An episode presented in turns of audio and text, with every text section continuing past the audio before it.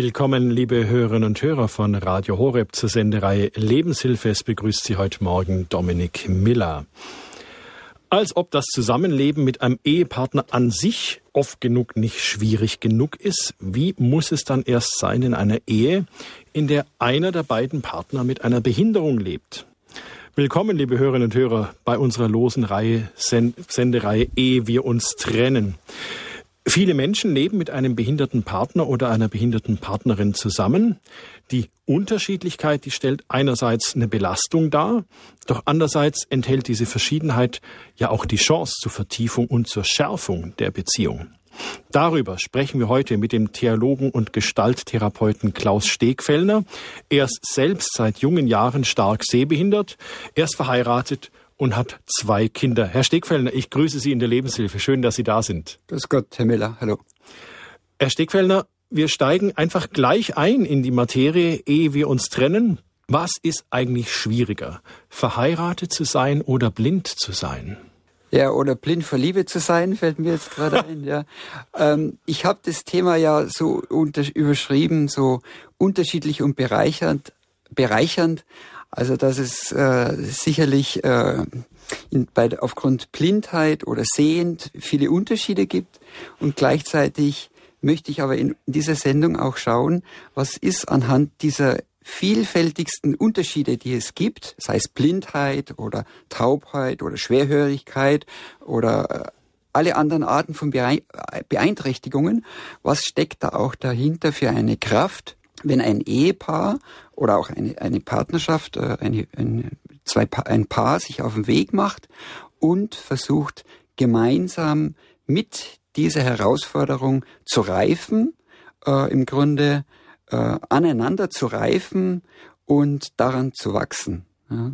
Ich habe mir in der Vorbereitung auf die Sendung, habe ich mir immer wieder gedacht, Herr Stegfellner, eigentlich ist es ja ein Thema für alle Ehepaare. Ich meine, was soll das? Ähm, ein Paar mit Behinderung und ein Paar ohne Behinderung. Ehe ist schwierig genug und man wächst ja immer aneinander und man reibt sich ja auch ganz gehörig aneinander.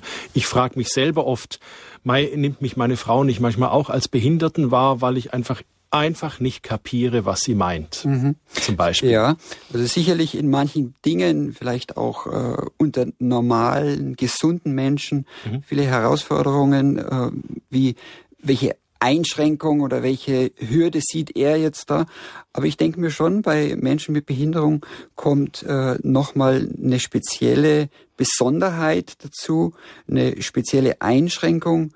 Aber gleichzeitig ist es auch hilfreich, dass Sie, ich weiß ja von Ihnen auch, Sie sind auch eben verheiratet und mit Kindern, äh, dass Sie diesen Aspekt reinbringen jetzt und sagen, auch in einer ganz normalen Ehe gibt es diese Herausforderungen, diese Reibungspunkte, dieses enorm Unterschiedlichkeit aushalten, weil der andere anders tickt.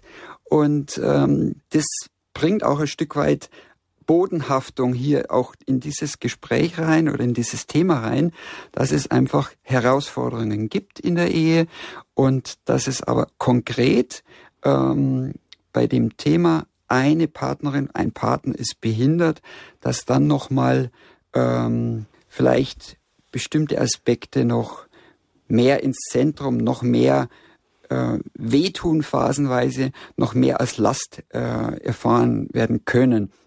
Ich bringe da mal ein Beispiel äh, aus meinem eigenen Leben ähm, wenn ich mit meinem Blindenstock in ein Konzert gehe und meine Frau ist dabei, dann sind wir relativ schnell ein Paar, das sehr viel Blicke auf uns zieht, ja.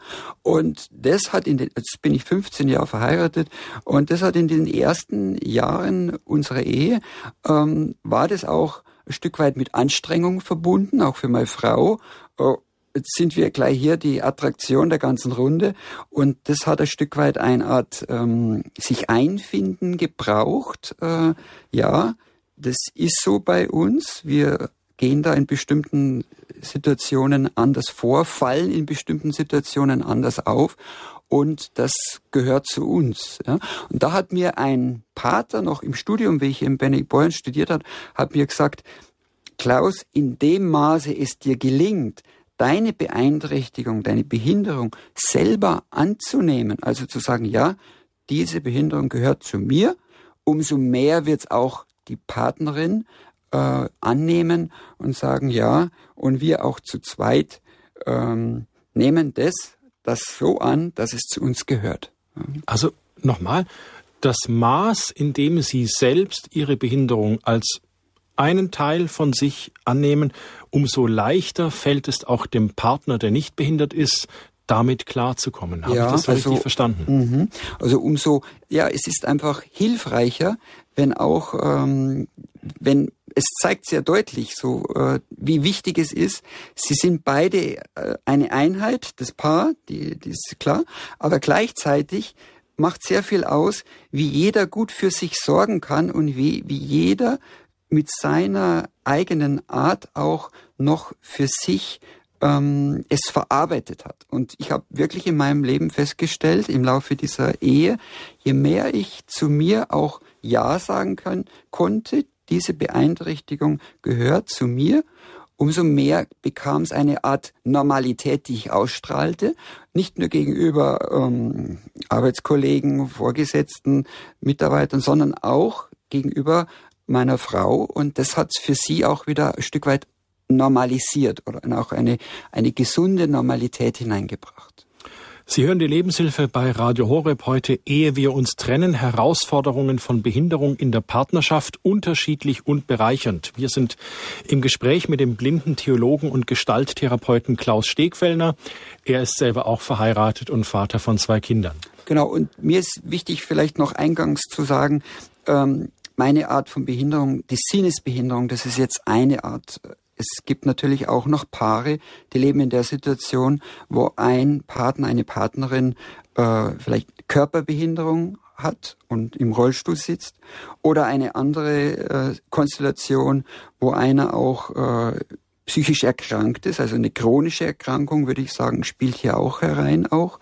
Also wo man sehr noch schauen muss, was ist es für eine konkrete Situation, in der jeder gestellt ist und äh, mit der man umgehen lernen muss. Das ist noch ein wichtiger Aspekt. Jetzt, welchen Unterschied macht es denn eigentlich, ob die Behinderung eines Partners vor de, schon vor der Ehe bestanden hat oder ob diese Behinderung erst im Lauf der Ehe aufgetreten ist. Mhm. Ein Unfall, eine Krankheit oder sowas. Das ist eine hilfreiche Unterscheidung, die Sie jetzt auch reinbringen. Es ist also es ist tatsächlich ein enorm großer Unterschied, ob man zunächst äh, anbeginnt, äh, das, das, das Lebenswerk der, der, der Ehe, der Partnerschaft, wo es äh, zunächst mal davon ausgeht, also wir haben Gesundheit und sind Mitte 20, 30 und damit starten wir in das Leben. Oder ob jemand sagt, bevor dieser Schritt des Zusammengehens, des Zusammen in der Ehe Gehens, ob das von vornherein klar ist, auch der eine, die eine Partnerin hat aber eine Einschränkung, Behinderung, die auch maßgeblich in der Ehe auch sich auswirken wird.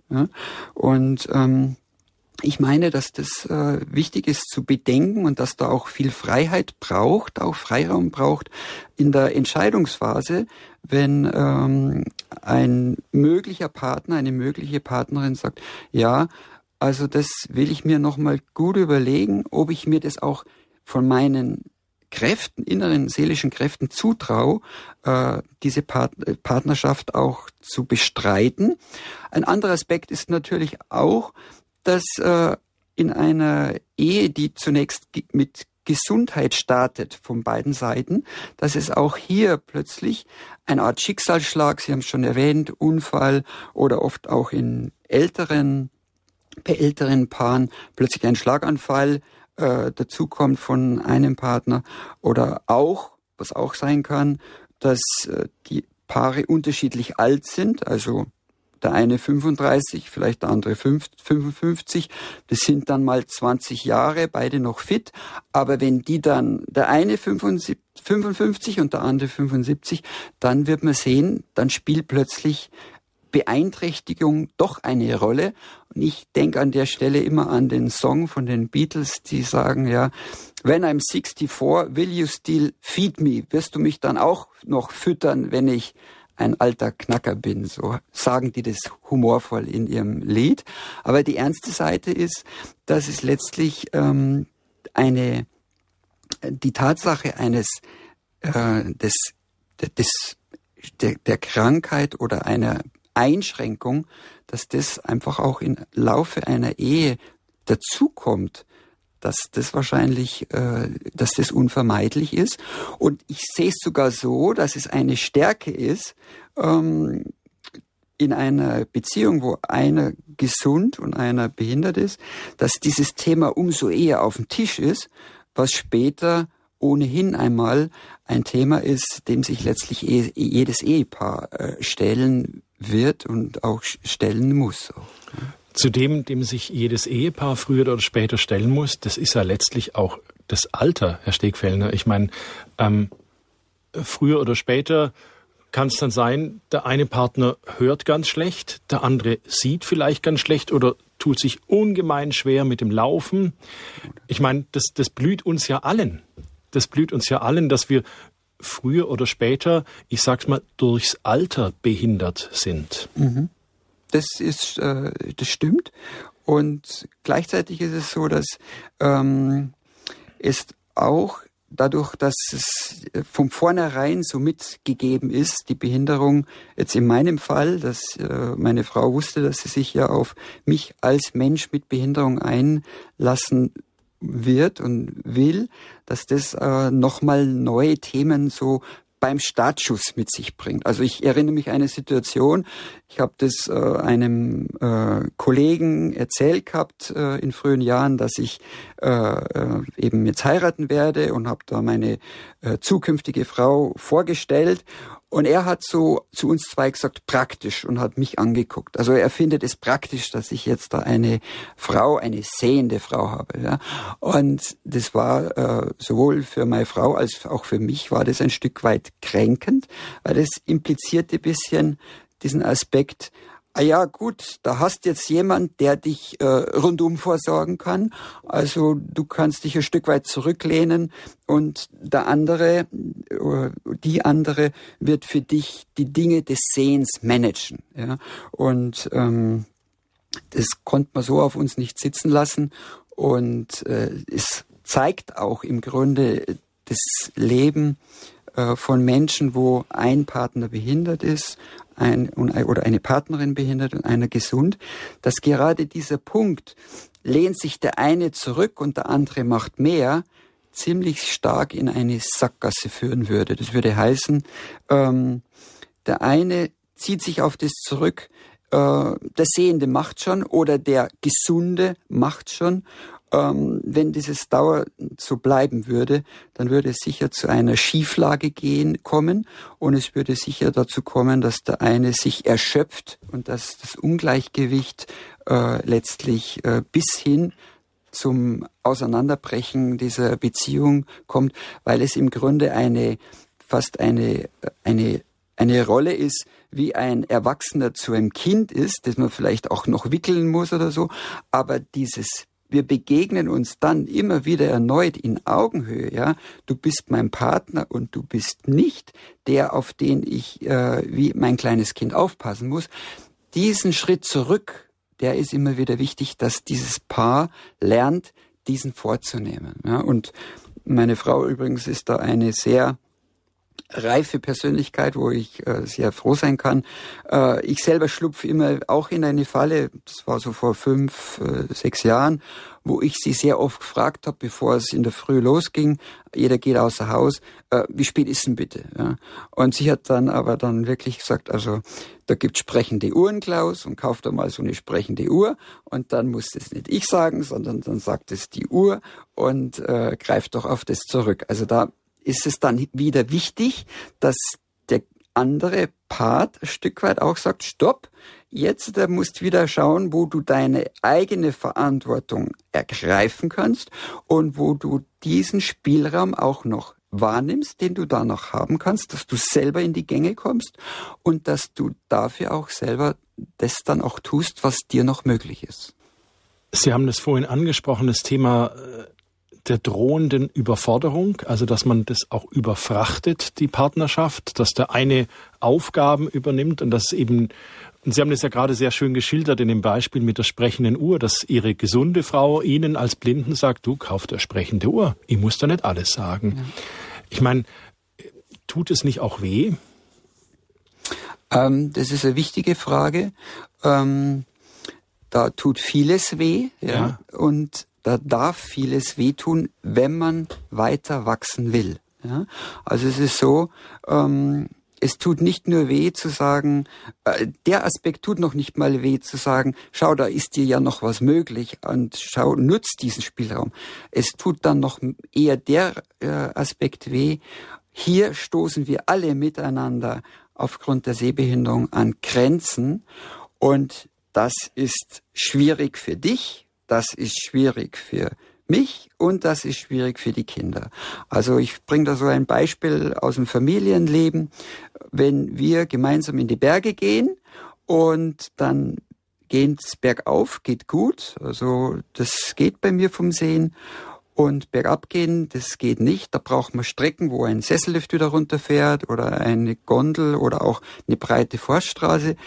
Und dann ist es auch für mich manchmal schmerzhaft zu sehen, ja, die gehen jetzt die nächsten drei Stunden wieder gemeinsam runter und ich werde da äh, andersweitig runtergehen und gleichzeitig aber auch wieder ein Lernfeld zu sagen, ja, gewisse Bereiche gehen gemeinsam und gewisse Bereiche gehen nicht. Also dieses, dass es auch wehtun darf, weil man ja auch daran wachsen will und daran auch ich auch daran gereift bin, ist es recht wenn es auch manchmal eine schmerzende Herausforderung ist. Ja. Und es hilft immer zu bremsen vor dem, hier stolpern wir in eine Überforderung, weil wir uns ja alle schonen wollen. Also man könnte sagen, mm, ich werde mich überfordern und ich bemühe mich da hinunterzubringen über diesen Serpentinenpfad, um nur ja dabei zu sein. Dann könnte man sagen, und meine Frau wird mich tapfer hinunterführen an der Hand Schritt für Schritt und wird jede Schwelle kleinstens ansagen und wird gestresst unten ankommen und die Kinder werden auch noch mit die Daumen drücken. Allein in diesem Szenario wird nochmal deutlich, wie sich im Grunde äh, alle Beteiligten überfordern. Das kann man machen, aber ähm, man lernt sehr schnell, dass es hilfreicher ist, wenn man doch da auf diese Grenzen achtet und wenn man schaut, mh, mm, es lernt anzusprechen. Hier fühle ich mich überfordert, lieber Partner, der du diese Einschränkung hast. Oder auch ich als äh, Mensch mit Behinderung, hier spüre ich meine Überforderung, hier möchte ich mich gern ausklinken. Das ist für uns alle eine Entlastung. Liebe Hörerinnen und Hörer von Radio Horeb, Sie haben eingeschaltet bei der Senderei Ehe wir uns trennen. Herausforderungen von Behinderung in der Partnerschaft, unterschiedlich und bereichernd. Wir sind im Gespräch mit dem Theologen und Gestalttherapeuten Klaus Stegfellner. Er ist stark sehbehindert, verheiratet, Vater von zwei Kindern. Wir sind da mitten im Gespräch drüber, ja, über Grenzen aufzeigen, Überforderungen vermeiden. Sie, liebe Hörerinnen und Hörer, sind herzlich eingeladen, mitzumachen in der Sendung, wenn Sie eigene Erfahrungen in Ihrer Ehe haben, wenn Sie einen Partner haben, der irgendeine Form der Behinderung, eine Sinnesbehinderung oder eine Körperbehinderung hat. Wie gelingt es Ihnen, diesen Ehealltag zu meistern? Was sind Ihre schönsten Erlebnisse als Paar mit Behinderung? Oder was ist oder war Ihre größte gemeinsame Hürde? Und wie haben Sie die gemeistert? Das würde uns interessieren. Das Hörertelefon ist geschaltet unter der 089 517 008 008 erreichen Sie uns im Münchner Studio. Von außerhalb Deutschlands wählen Sie einfach vor 0049 89 517 008 008. Wir sprechen über die Herausforderungen in einer Partnerschaft, wo einer der beiden Partner behindert ist. Wir sind im Gespräch mit Klaus Stegfellner, Gestalttherapeut und Theologe. Mir fällt da in dem Zusammenhang noch ein, dass es so eine, einige Fallen geben könnte, in die ein Paar hineinstolpern könnte. Eine Falle würde heißen, ähm, ein, ein Mensch weiß für sich von Grund auf diesen hohen Wert, dass er dadurch, wenn er für den anderen viel tut und viel macht, dass das quasi er dann für ihn ein gutes Gefühl erzeugt und dass dieses gute Gefühl dann dazu wirkt, dass es ihm zunächst gar nichts auszumachen scheint, viel für den anderen zu tun, viel für ihn zu übernehmen. Und gleichzeitig kann das aber äh, ein Stück weit ähm, eine Art äh, zu einem Ausbrennen führen, weil dieses, wo bleibt denn eigentlich ich? ich merke, dass ich mit meinen äh, Bedürfnissen, äh, dass es jetzt gerade anstrengend ist, dass ich jetzt gerade Ruhe brau brauche, dass ich zu dem gar nicht komme, weil schon wieder äh, Not am Mann ist und ich schon wieder für eine Hilfestellung gebraucht werde. Und da finde ich sehr wichtig zu sehen, wie ist man von Grund auf auch gestrickt? Hat man das vielleicht auch gelernt von früheren Beding Be Beziehungen, auch oft noch von, von Kindesbeinen auf, dass ich viel Anerkennung bekam, viel Zuwendung bekam, wenn ich für den anderen, für den Papa, für Mama viel getan habe. Und wenn ich die fest gut massiert habe oder so, dann bekam ich endlich ein Lob. Und da kann es sein, dass sich so eine Schieflage einschleicht und die ich meine, so eine Art schräges äh, Lebensmotto, das ich meine, bis ins Alter noch umzusetzen und erst später, wenn ich merke, wie ich eigentlich ausgebrannt bin, in der Beziehung merke ich, hoppala, das hat mir so nicht gut getan. Dieses Ich bin nur für dich da ist letztlich eine Überforderung für uns alle. Und da meine ich, ist es doch hilfreich zu sagen, diese bedingungslose, allumfassende Liebe, die können wir letztlich nur von Gott, von der göttlichen Liebe her erwarten. Und unsere menschliche Liebe ist auch ein Stück weit bruchstückhaft ja, und äh, Bruchstück in Bruchstücken und letztlich ein Verweis für die äh, göttliche Liebe. Und wir müssen nicht perfekt sein. Auch ich, in, wir in unserer Partnerschaft sind nicht perfekt. Und äh, wir gehen ran, aber wir gehen auch ran in dem Vertrauen, dass da einer ist, Gott, dem wir entgegenreifen dürfen und was da uns eigentlich sehr hilfreich ist, dass wir beide immer wieder auch auf Gott schauen und auch miteinander beten können, äh, auch zu zweit beten können, also nicht nur im Gottesdienstrahmen, sondern letztlich auch zu zweit abends, sei es in Stille oder auch im freien Gebet. Also das ist schon eine große Kraftquelle für unsere Partnerschaft auch. Sie haben das gerade angesprochen. Ähm dass die Gefahr ist, sozusagen Anerkennung durch Aufopferung zu meinen verdienen zu können, dass das sozusagen eine der Fallen ist, in die man auch hineintreten kann. Was wären denn noch typische Fallen, in die man als der gesunde Partner oder auch als der behinderte Partner reingefallen kann. Ja. Sie haben vorhin ja das auch erwähnt bei der Wanderung, ha, ich will keine Umstände machen und so weiter. Und am Ende kommt man in so eine Überforderungsspirale rein. Welche weiteren Gefahren und Fallen gibt es mhm. denn da? Also eine äh, große Falle ist auch, wir, wir machen alles gemeinsam und Alleinsein ist schon ein Stück weit, äh, schließlich sind wir ja verheiratet, Alleinsein ist irgendwie gar nicht so üblich.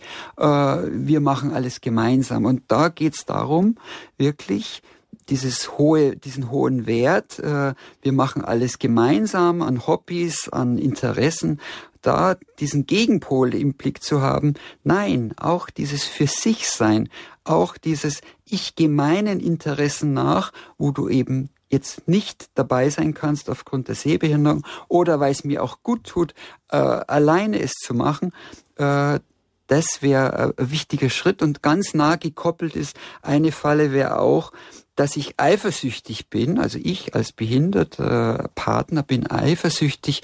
Was macht sie denn mit den Gesunden, die mir ja bestimmt überlegen sind und dass ich da eine Kiste der Eifersucht aufmache und äh, ein Stück weit versuche, den anderen wie äh, ans Zuhause zu ketten und äh, oder mich äh, über, überall doch mit aufdränge, ja, da will ich dabei sein. Also äh, das wäre ist, wär eine, ist eine starke Belastung, äh, wenn es diese Vorbedingungen gibt. Äh, wir machen alles gemeinsam und ähm, Eifersucht ähm, wird gepflegt äh, und da ist es eher hilfreich zu sagen, da bin ich eifersüchtig, stell mir den mal vor, dann lerne ich den konkret kennen, dann lerne ich deine Gruppe konkret äh, kennen, weil wenn man jemanden konkret kennt, dann ist es schon wieder ein Stück weit leichter, die eigene Eifersucht niederzuhängen, ja, niedriger zu hängen. Eine zweite Falle wäre auch ähm, zum Thema Neid auch ein Stück weit man idealisiert alle anderen Paare. Oh, beim Herrn Miller in der Ehe, da wird wohl alles super sein. Oder man idealisiert alle, alle, alle anderen Ehepaare und Situationen, Familiensituationen. Man sagt, also die sind einfach gesund und da passt sicher alles rundherum. Also das ist eine, eine große Falle. Denn ähm, zu mir hat mal eine geistliche Begleiterin gesagt, also Klaus, okay, diese Herausforderung der Sehbehinderung bei dir, die habt ihr, ja. Aber ich sag da was, wenn's das bei euch nicht wäre, dann wär's bei euch was anderes. Also ein Stück weit, ähm, es gibt nun mal auch zwischen Menschen, die sich aneinander binden und sagen wollen, sie wollen gemeinsam durchs Leben gehen. Da gibt es nun mal äh, irgendwelche knirschenden äh, Themen, die einfach auch äh, da sind. Also das ist noch ein wichtiger Aspekt auch. Jetzt sehe ich, dass wir einige Hörer schon in der Leitung haben. Ich begrüße als ersten Hörer aus Mönchengladbach den Herrn Schröttke. Ich grüße Sie. Gott, guten Tag. Jetzt hat Ihr äh, Dozent ja schon das weitergeführt, wo ich meinen Gedanken hin entwickelt habe, wie ich das gehört habe. Ähm, einmal äh, Leben mit Behinderung. Ähm, ich denke, was Sie vorgesprochen haben, äh, gilt auch für Menschen, die nicht behindert sind, also vorgeblich nicht behindert, sondern sich in, in, in, in gewisse Lebenshaltung reingeben und sich dadurch beschränken. Ich spreche jetzt mal von Angstverhalten oder, oder bestimmten Animositäten, die man von Kindheit hat oder, oder das Geplänkel, dass man äh, gerne immer äh, bevorzugt wird oder bequem haben möchte. Wenn man das in die Ehe hineingibt, nimmt, und ein, ein Menschen in dieser Hinsicht manipuliert und nutzt, dann kommt es gleiche zum gleichen Burnout-System. Mhm. Dankeschön, dass Sie das nicht so richtig auf die Arbeit oder oder auf die Lebensumstände konzentrieren kann oder da sogar bis dahin geht, dass man die Außenwahrnehmung sich verfälscht im Umgang oder in dem, wie andere etwas sagen. Und das das erschwert das dann noch einmal. Das wollte ich mit hineingeben. Wenn diese äh, Außenwahrnehmung einen beeinträchtigt, Danke, Herr äh, Schröttke, für den Einwurf. Wenn die Person zu stark wird, dann wird es ja noch schwieriger. Mhm. Danke, ja, das ist wirklich wichtig, dass Sie auch nochmal unterstreichen, dass das im Grunde in jeder Ehe äh, großes Thema ist und dass gerade dieser Aspekt, ab wann wird's auch manipulativ auch, ja, dass das was ist, was auch in jeder Ehe sich einschleichen könnte und wofür es immer ein gutes, ehrliches Gespräch braucht und auch eine Reflexion. Auch Sie haben das jetzt auch sehr reflektiert, auch gesagt, äh, äh, dass das im Grunde die eigene Reflexion auch da ganz wichtig ist. Dankeschön. Als nächste Hörerin haben wir aus München Frau Weyer. Hallo Frau Weyer, ich grüße Sie. Grüß Gott zusammen, Herr Stickfelder, was Sie anfangs sagten, wenn Sie ins Konzert gehen, dieses Auffallen, das kenne ich natürlich wegen meiner Sprache da guckt jeder sofort, das ist sehr auffällig. Und wenn ich mich nicht, meine Krankheit also nicht selber annehmen kann, dann entwickle ich kein Selbstbewusstsein und habe damit Probleme. Und das wirkt sich natürlich auch auf meinen Partner aus, indem es mir dann egal ist, kann ich dieses Egalsein auch meinem Partner gegenüber weitergeben oder im direkten Kontakt. Das kennen Sie bestimmt, Herr mhm. Miller, ja. als Sie auf die Zeit angewiesen sind, dass man dann durch meine langsame Sprache natürlich genervt ist von der Langsamkeit der Sprache mhm. ja. oder auch das, was sie erzählten, wenn sie in die Berge gehen, dass sie das Selbstbewusstsein haben und sagen, so, ich fahre mit dem Sessellift runter, Das ist alles das Annehmen der Krankheit, das Selbstbewusstsein, darum tritt und fällt meines Erachtens alles. Dankeschön, dass Sie das uns jetzt hier so mitteilen. Ich danke Ihnen für Ihren Mut auch, dass Sie hier auch in Ihrer Sprechgeschwindigkeit hier auch auf Sendung sind. Danke. Und ich danke Ihnen auch für dieses, diesen Aspekt, dass es dieses Selbstbewusstsein, ja, das sich ja auch bei Ihnen äußert durch das mutige Anrufen, dass dieses Selbstbewusstsein für den Mensch mit Behinderung das auszubauen, dass das enorm wichtig ist, damit wirklich auch äh, er sieht, er stellt was dar, er hat auch was zum Bieten und dass im Grunde diese Einschränkung letztlich ein Aspekt ist, aber er noch viel, viel mehr ist, als wie nur die, die, ein Mensch, der sich über Behinderung definiert. Ja. Danke, dass Sie das so reingebracht haben. Dankeschön, Frau Weyer. Gruß nach München. Jetzt äh, gehen wir Richtung Bodensee nach Radolfzell und begrüßen den Herrn Hager in der Leitung. Hallo, grüße ja, Gott. Guten Morgen, Herr der Herren. Äh, ich äh, möchte sagen, ich bin von Geburt an blind mhm. und ich habe äh, eine sehende Partnerin, äh, die auch etwas behindert ist. Wir kommen also gut zurecht, muss ich sagen, und äh, vor allem äh, staune ich immer wieder über meine Frau, die mich immer wieder so annimmt. Und aber ich hätte eine besondere Frage und zwar: ja. äh, Wir haben einen Sohn, der sehend ist.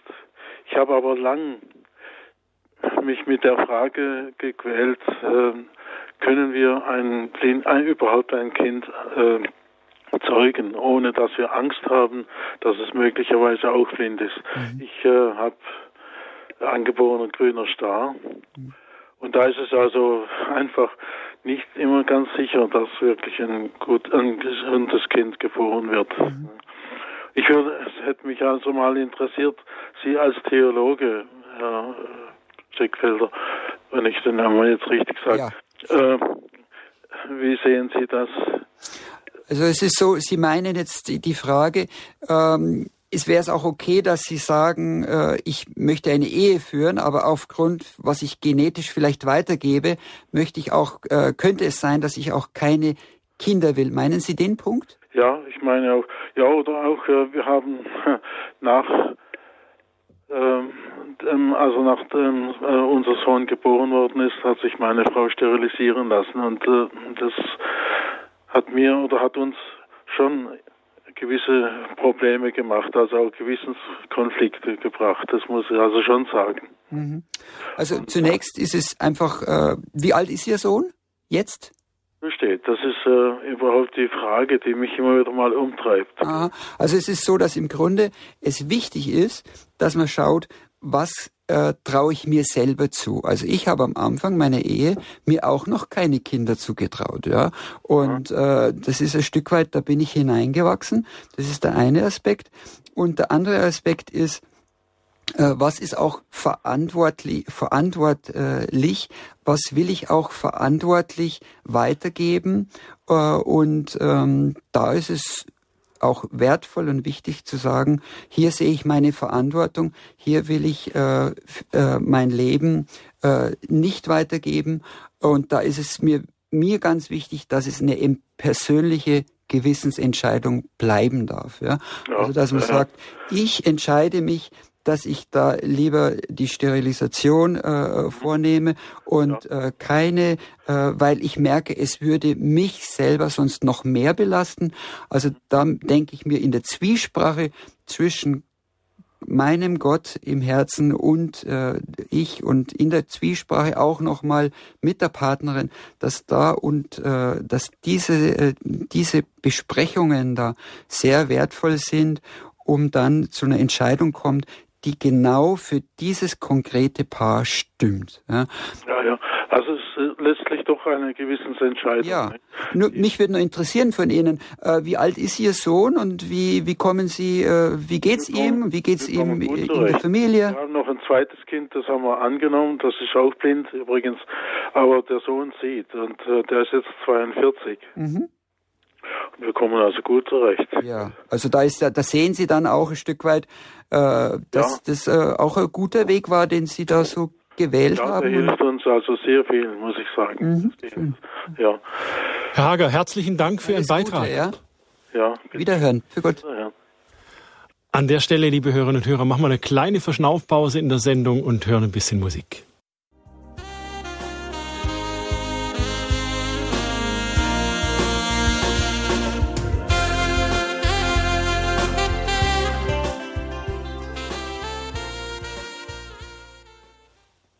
Hallo, herzlich willkommen zurück, liebe Hörerinnen und Hörer zur Sendereihe Lebenshilfe. Heute unser Thema, ehe wir uns trennen, Herausforderungen von Behinderung in der Partnerschaft unterschiedlich und bereichernd. Wir reden über Paare, wo einer der beiden Partner eine Behinderung hat, sei es eine Sinnesbehinderung wie Taubheit, Blindheit oder auch eine Körperbehinderung, Beispiel durch Schlaganfall oder Krankheit oder gelähmt.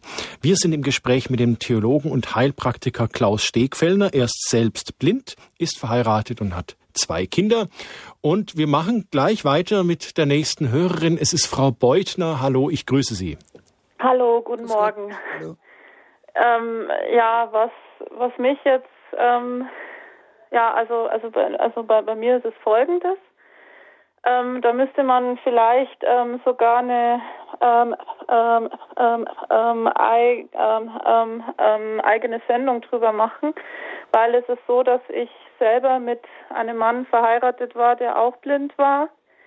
Also wo beide Partner ähm, ja, also wo, wo wir beide halt blind waren. Und, also Sie sind ähm, blind quasi, Sie sind eine blinde.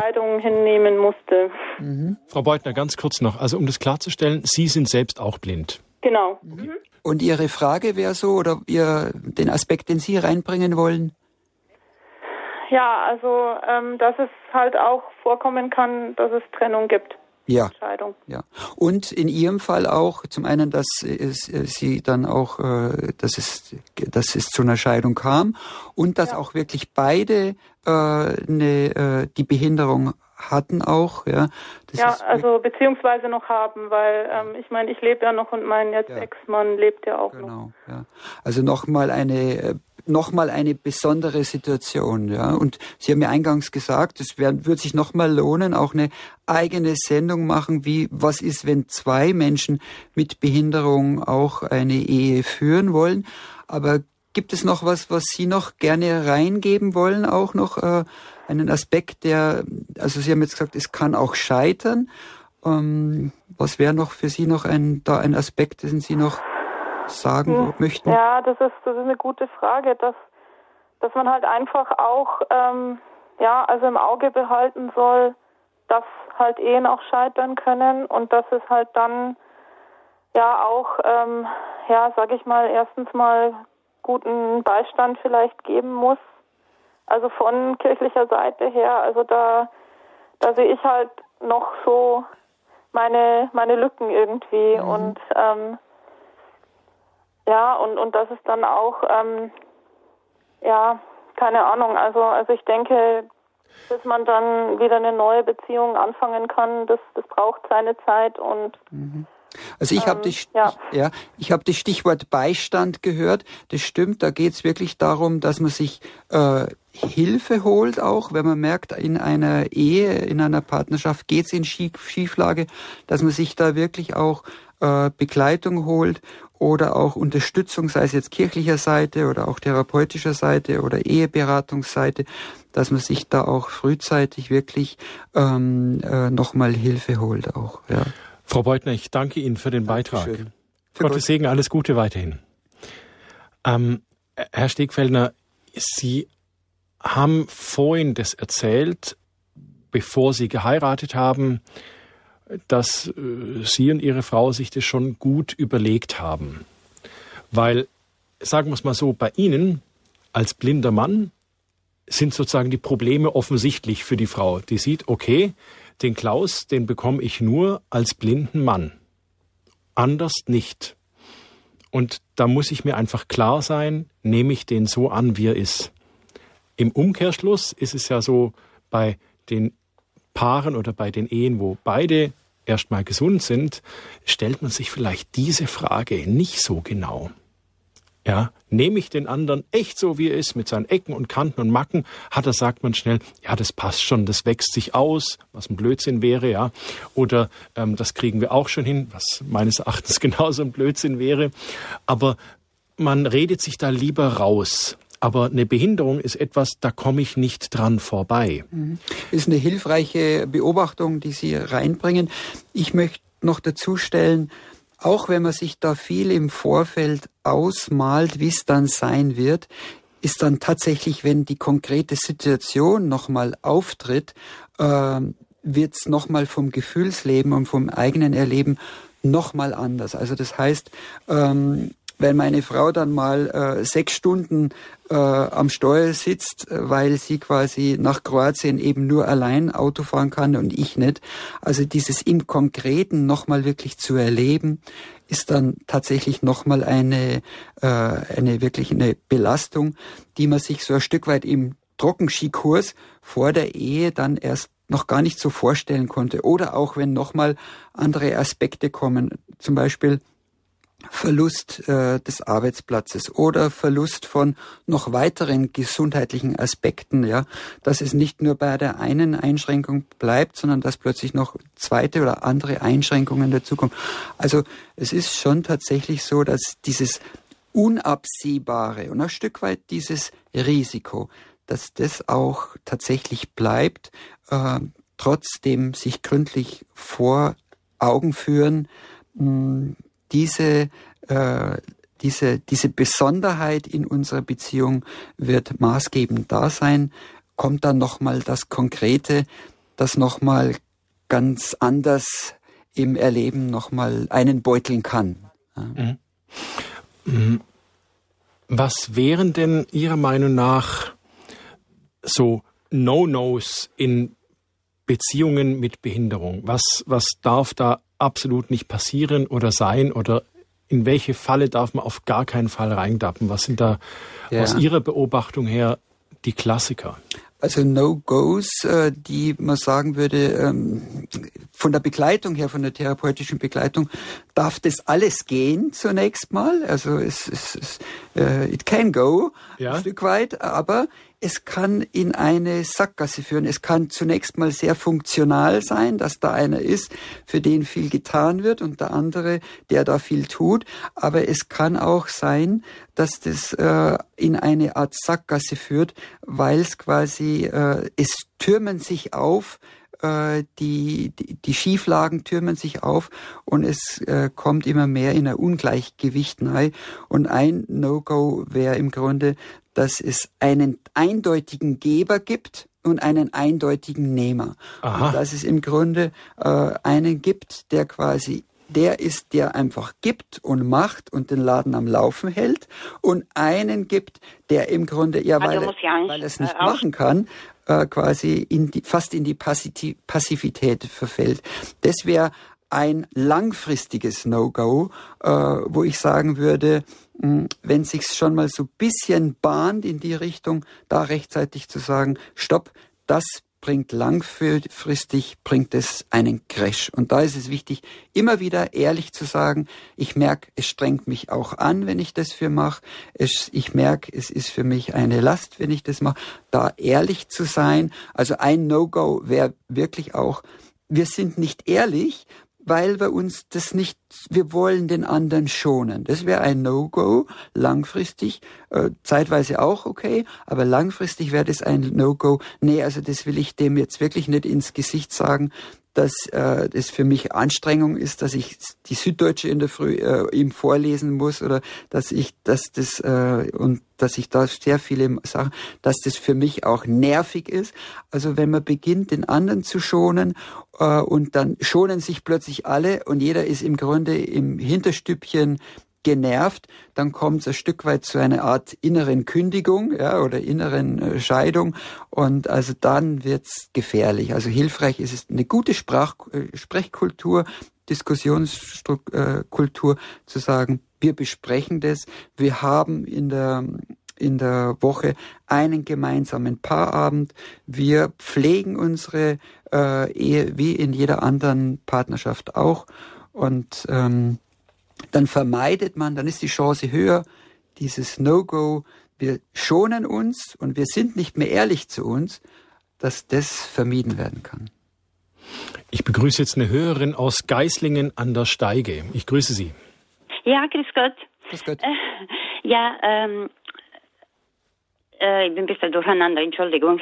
Also ich bin selber blind. Ja. Ich bin 2007 bin ich erkrankt. Mhm. Ich habe Morning Glory. Mhm. Ich weiß nicht, so sagt es Ihnen was? Mir sagt es nichts. Mir Können Sie es erklären? Das, können, äh, das ist ganz seltene Krankheit. Also meine Sehnerve ist geschädigt. Da ist ein Loch entstanden und ich habe eine schöne Blume im Auge mit Unkraut rum, also ich kann noch lachen. Mhm. Also es ist so, 2007 bin ich erkrankt und äh, konnte nicht mehr arbeiten, es waren schwere Zeiten, Depressionen und so. Und dadurch bin ich umgekehrt. Und äh, jetzt äh, sehe ich 0,01, weil diese Krankheit, äh, das ist ganz unbekannt und es droht halt ganze Blindheit. Mhm. Aber ich will Mut geben zu alle Blinde. Geben Sie nicht auf. Ich habe Training gemacht mit Stock. Stock ist so eine große Hilfe, blinde Stock. Sind Sie selber in einer Beziehung? Äh, in ich einer bin Partnerschaft? mit meinem Mann. Ja, der ist seit letztes Jahr arbeitslos. Der versteht immer noch nicht. Wir sind 22 Jahre zusammen in der Ehe. Der mhm. versteht es nicht. Aber äh, ich lebe das. Ähm, meine meine Glaube hält mir halt und. Ja. Was hat es ja. für Ihre Beziehung so bedeutet noch? Äh, ich weiß nicht, ich habe diese Gnade bekommen. Ich habe viel erlebt, Schlimmes von meinem Mann. Ich kann ruhig sagen, ich habe Gnade bekommen von Gott, waren viele Sachen, das habe ich immer verzeiht und verzeihe immer wieder. Mhm. Und hilfreich ist auch, was Sie erwähnt haben, anfangs, dass Sie den Blindenstock genommen haben, also dass Sie wow, selber auch Hilfsmittel, höre ich so ein bisschen raus bei Blindenstock, genommen ja. haben und jedes weitere Blind, Blind, Hilfsmittel macht Sie auch ja. ein Stück weit autonom ein, ein Stück weit autonom ja. gegenüber ihrem Partner und was ihnen wieder mehr Stand gibt in der Beziehung und mehr Eigenständigkeit gibt auch. Mhm. Ja, schön. Danke für Ihr ja, Zeugnis. Ich, hab, ich wollte sagen, ich habe auch noch Vorlesegerät, nur dass genau. die Leute sind informiert. Ja, das kann man alles beantragen. Mhm. Hörbuchgerät, also ja.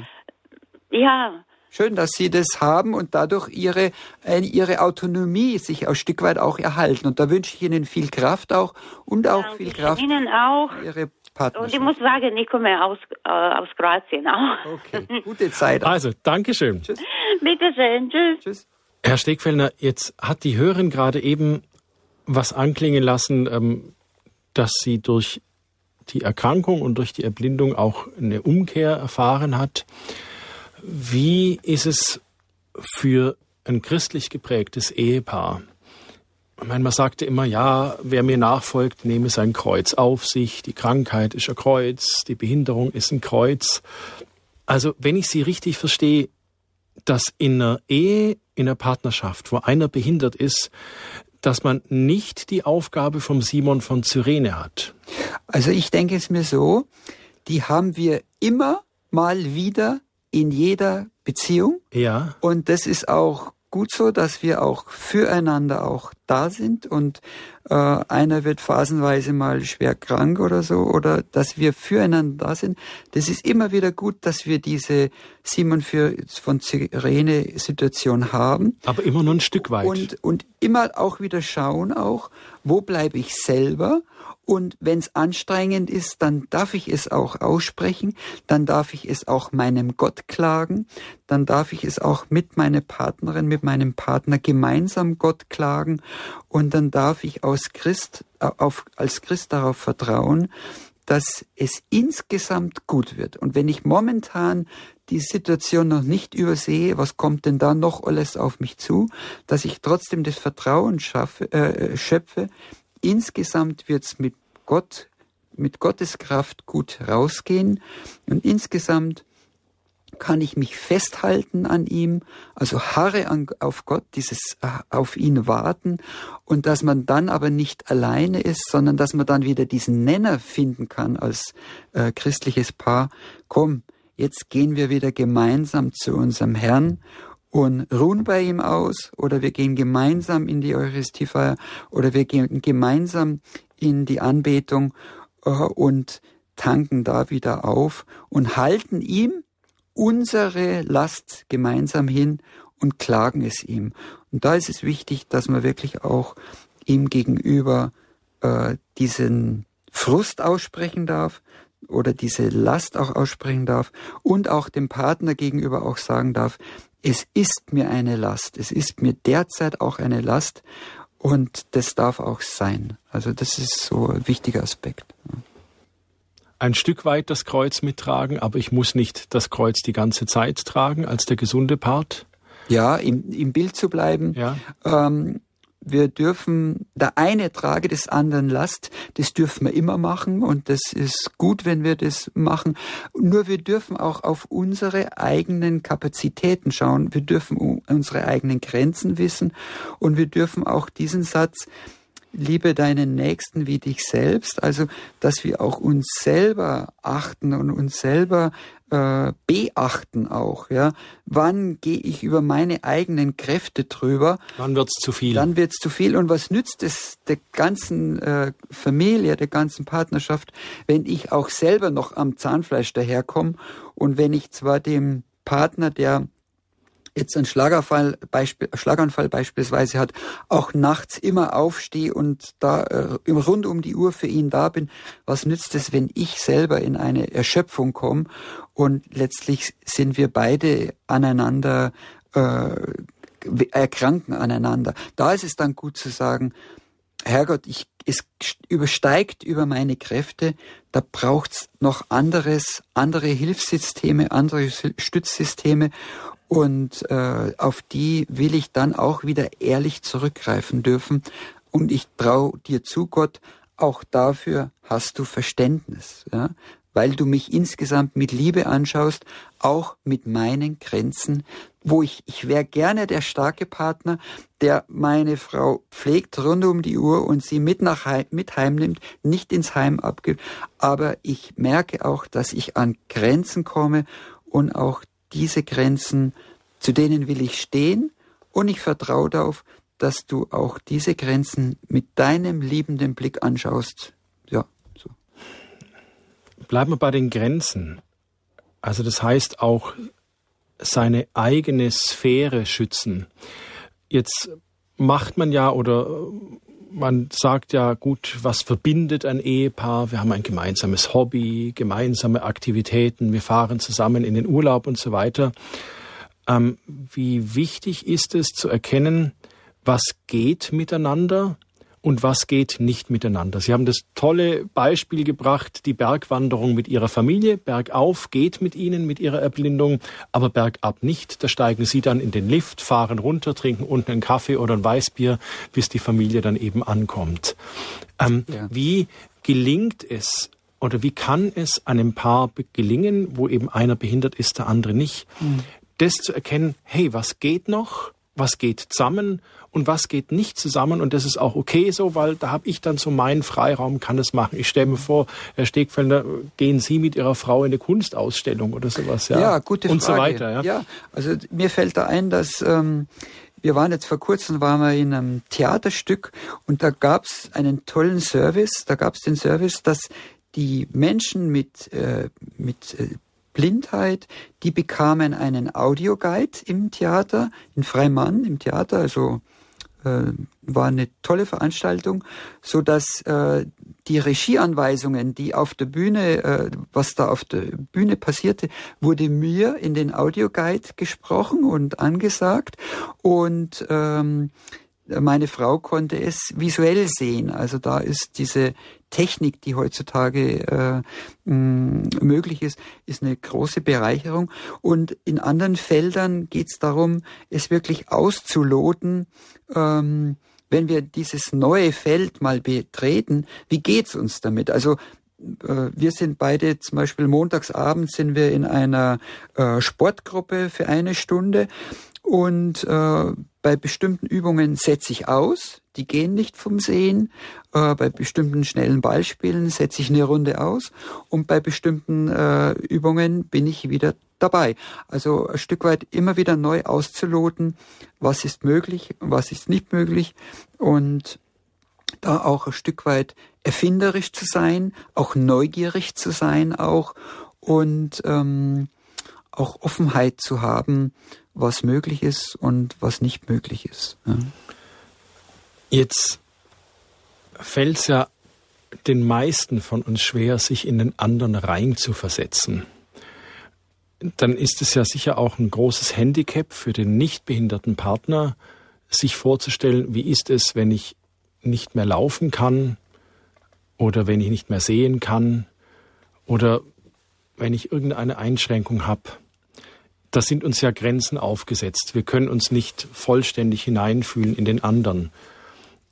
Ja. Bringt Sie das manchmal zur Verzweiflung, dass Ihre Partnerin, Ihre Ehefrau nicht weiß, wie es ist, wenn man blind ist? Oder gelingt das dem Gesunden irgendwann mal doch? Also mir ist da ein Aspekt wichtig. Äh, ich könnte jetzt sagen, der andere versteht es nicht und dann spreche ich es gar nicht mehr aus gegenüber dem anderen. Und da ist es mir wichtig geworden, dass ich es dem anderen erzähle, wie es für mich gerade eine Last ist, auch wenn der andere es zwar nicht in dieser emotionalen Breite erfasst, die es mich ergriffen hat, aber ich habe es ausgesprochen. Eine Situation war, ähm, mein Sohn hat sich beim Schnitzen, äh, äh, hat sich in den Finger äh, geschnitzt und geschnitten und äh, ich bin dann rein mit ihm und als sehender Vater hätte ich ihm natürlich gerne ein Pflaster gegeben. Aber das geht ja vom Sehen nicht, weil ich hätte es ihm zum Schluss noch mit der klebenden Seite auf die Wunde gegeben. Dann hat er sich selber hinaufgetan. War weiters kein Problem, aber dieser für mich, dieser Schmerz, diese kurze äh, Sekunde von, ich kann ihm jetzt, wo er sich wehgetan hat, nicht selber das Pflaster auftun, er muss sich selber auftun. Diese kurze Moment, den nicht sich zu verkneifen, sondern ich konnte es ihm dann sagen, äh, am Abend konnte ich es ihm dann sagen, du, das war für mich heute schwer. Eigentlich hätte ich es dir gern selber raufgetan. Ja, das ist jetzt in der Beziehung zum Sohn, aber in der Beziehung zur zur Frau ist das dasselbe. Da bin ich mal vor kurzem, wo es jetzt zu so früh dunkel wird, bin ich heimgegangen und ich habe mich ich musste einen anderen Weg nehmen, weil äh, eine U-Bahn, S-Bahn-Trasse wegen Baustelle äh, lahmgelegt war.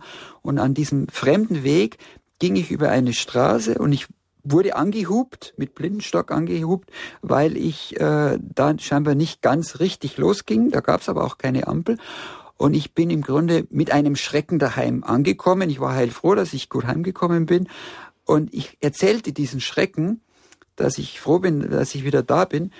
Aber ich spürte gleichzeitig, die anderen konnten es nicht ganz so ermessen. Meine Frau konnte es nicht ganz so ermessen, wie, wie das jetzt für mich bedrohlich war aber gleichzeitig dadurch, dass ich mir gedacht habe, auch erzähl's nicht, das können die eh nicht erfassen. Ich habe es erzählt und habe auch erzählt, dass es für mich schon auch ein Stück weit eine hilflose Situation war. Und durch dieses Erzählen war man wieder mehr im Miteinander. Ja? Also das würde heißen, sich trotzdem mit den eigenen Erlebnissen auch von inneren äh, Belastungen immer wieder auch zuzumuten und sagen, also mir ging's da jetzt gerade so in der Situation, in der Hoffnung, dass auch der gesunde Partner, die gesunde Partnerin auch immer wieder erzählt und mir ging's gerade so und so in diesen Situationen. Ja. Haben Sie das Gefühl, Sie sind ein christliches Ehepaar, haben Sie das Gefühl, dass Christus Sie als Ehepaar, wo einer behindert ist, besonders begleitet oder macht da Jesus keinen Unterschied? Also Ihre persönliche Wahrnehmung ja, ja. einfach so. Eine, Wir gehen mit ist, Christus. Ist eine schöne Frage, weil die lohnt sich zu beantworten. Ja, so schön ist die. Also dadurch, dass Jesus Christus mit jedem Menschen äh, individuell geht und mit jedem Paar individuell geht so und jedes Paar so an der Hand hält und weiß, was für jedes Paar gut ist, glaube ich auch und vertraue auf auch, dass er auch mit uns zweien genau seinen individuellen Weg geht und auch mit jedem anderen Paar seinen individuellen Weg geht. Und ähm, es gibt eine schöne Darstellung ich, in dem früheren Ausbildungszentrum für die Pastoralreferenten, wo ich war, da gibt's eine Hauskapelle und da ist eine Skulptur drin. Die Emmaus-Jünger, in der Mitte ist Christus, der Auferstandene, und die Emmaus-Jünger rechts und links von ihm.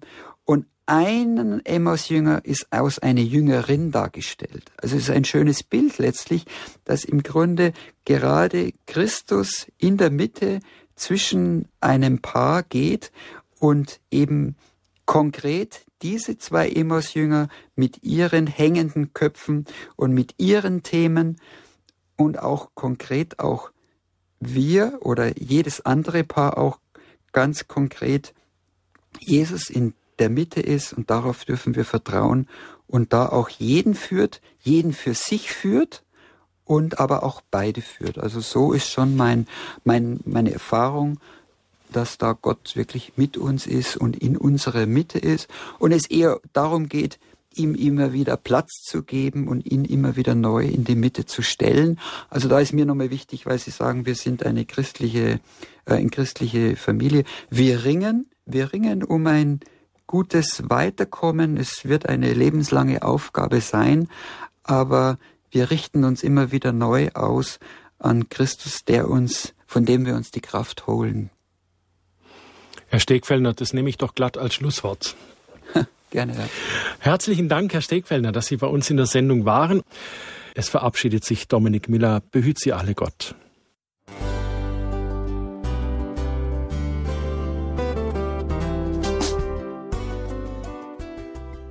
Liebe Zuhörerinnen und Zuhörer, vielen Dank, dass Sie unser CD- und Podcast-Angebot in Anspruch nehmen.